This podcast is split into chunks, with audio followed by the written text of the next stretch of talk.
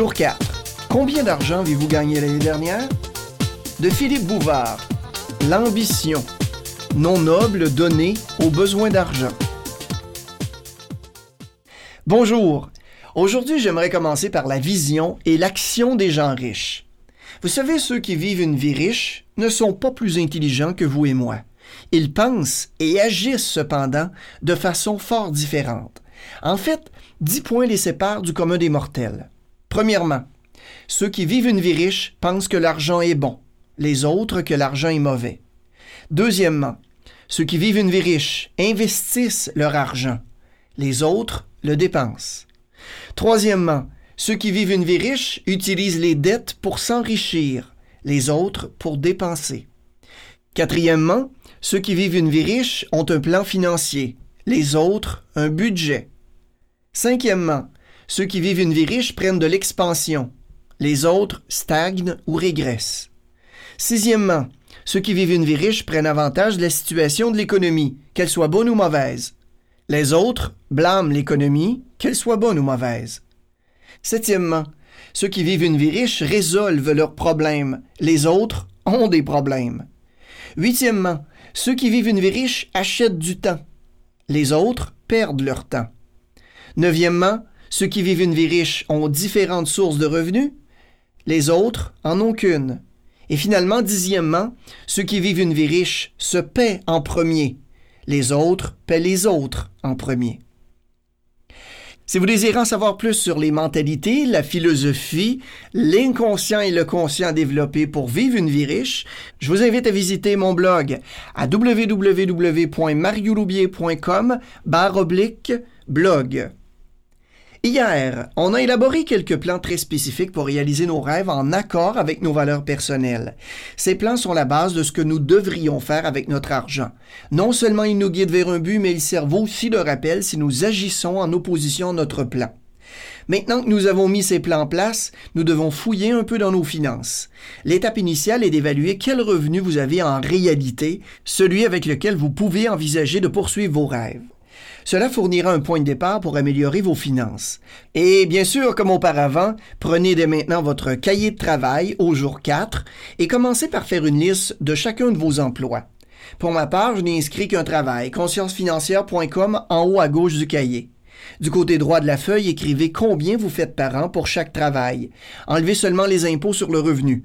Incluez tous les bénéfices, y compris tous les plans de retraite. Pour vous aider dans l'élaboration de ce plan, rendez-vous dans la section Outils de mon site, mariouloubier.com, et vous retrouverez des calculettes ainsi que certains sites pour vous aider à calculer les montants d'impôts que vous payez en fonction de vos revenus bruts. Maintenant, juste en dessous, pour continuer le travail, faites une liste des coûts supplémentaires que demande votre travail. Par exemple, quel est le coût de transport? Combien coûte votre lunch si vous n'en apportez pas de votre maison? Que vous coûtent vos vêtements de travail? Que dépensez-vous pour sortir avec des collègues? Et pour les petits cadeaux professionnels, par exemple? Pour une voiture plus agréable, un bijou pour d'autres articles pour soigner votre image? Qu'en est-il de vos coûts de gardiennage? Chacune de ces dépenses est liée à votre travail. Faites une liste de chacune d'entre elles. Ne vous inquiétez pas encore des montants. Voici d'ailleurs ma liste, si vous désirez un exemple pour comparer. La garde des enfants, le transport pour travailler, l'essence, l'entretien du véhicule, les vêtements, repas, cadeaux et papeterie. Maintenant, pour chacune des mentions de votre liste, calculez combien elle vous en coûte par année. D'abord, calculez combien de jours durant une année vous travaillez. Ces calculs vont être bien utiles pour les coûts d'utilisation d'automobile, par exemple.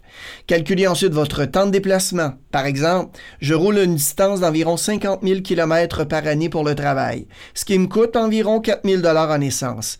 De plus, j'évalue que je dépenserai environ la moitié de ce montant en entretien. Des changements d'huile, des filtres, euh, sans compter d'autres problèmes importants qui peuvent survenir sur le véhicule. Environ 2 000 dollars.